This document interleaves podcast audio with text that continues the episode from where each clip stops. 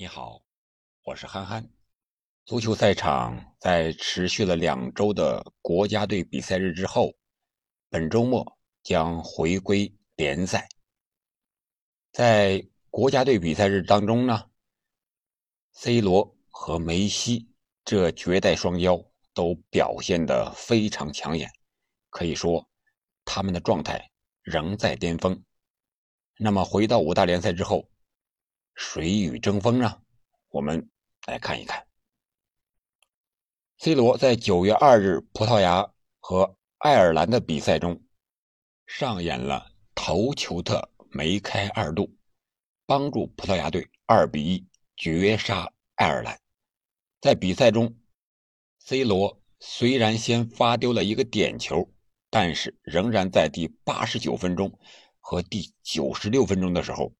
用两个头球绝杀了爱尔兰，至此，C 罗也成为国家队的历史射手王，进球数是一百一十一球。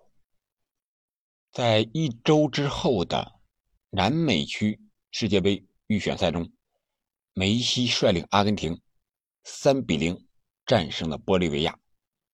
梅西表现非常抢眼，分别在。十四、六十四和八十八分钟上演了帽子戏法，梅西也超越贝利，成为南美的国家队的射手王，进球数是七十九球。以目前 C 罗和梅西的状态来看，今年夏天曼联和大巴黎真是赚大了。我们来看本周的五大联赛。重中之重，我们当然是推荐今天晚上十点钟开始的曼联对阵纽卡斯尔联。曼联主帅索尔斯克亚在赛前新闻发布会上确认，C 罗将在本场比赛上演回归首秀。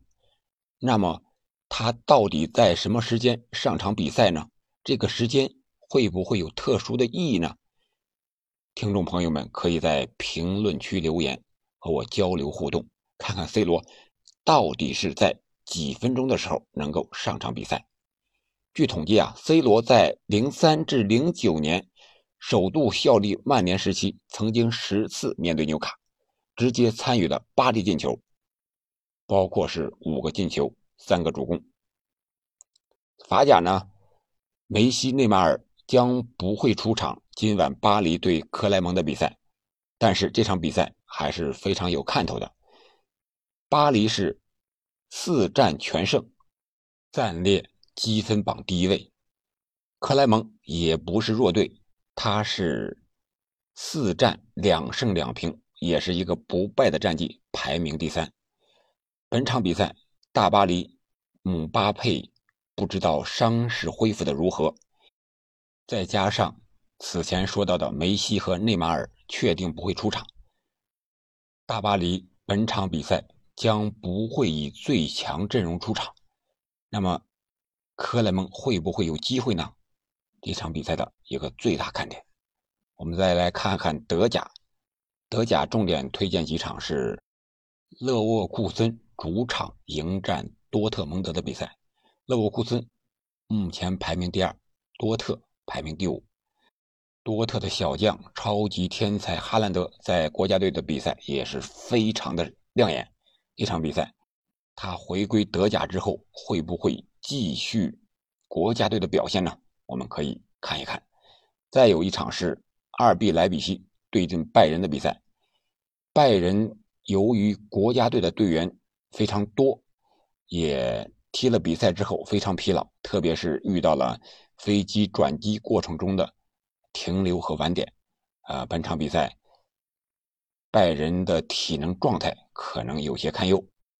西甲第四轮，我们重点推荐十二日，也就是周日晚上八点的西班牙人对马竞的比赛。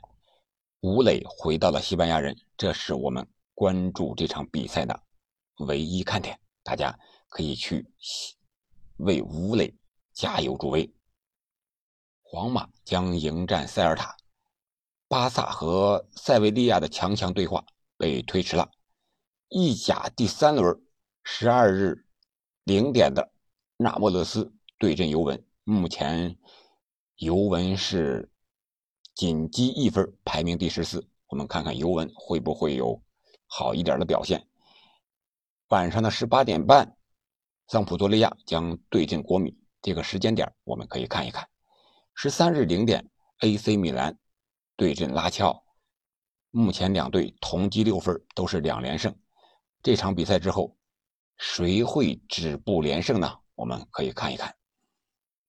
那凌晨的两点四十五是罗马对阵萨索洛。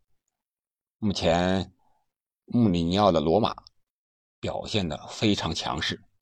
意甲本轮过后，主要的看点就是全胜的球队还有哪几支？英超呢？第四轮十一日晚上的七点半，也就是今天晚上，水晶宫主场挑战热刺。热刺是目前英超赛场上唯一三连胜的球队。本场比赛，他会不会又是一个一比零取胜呢？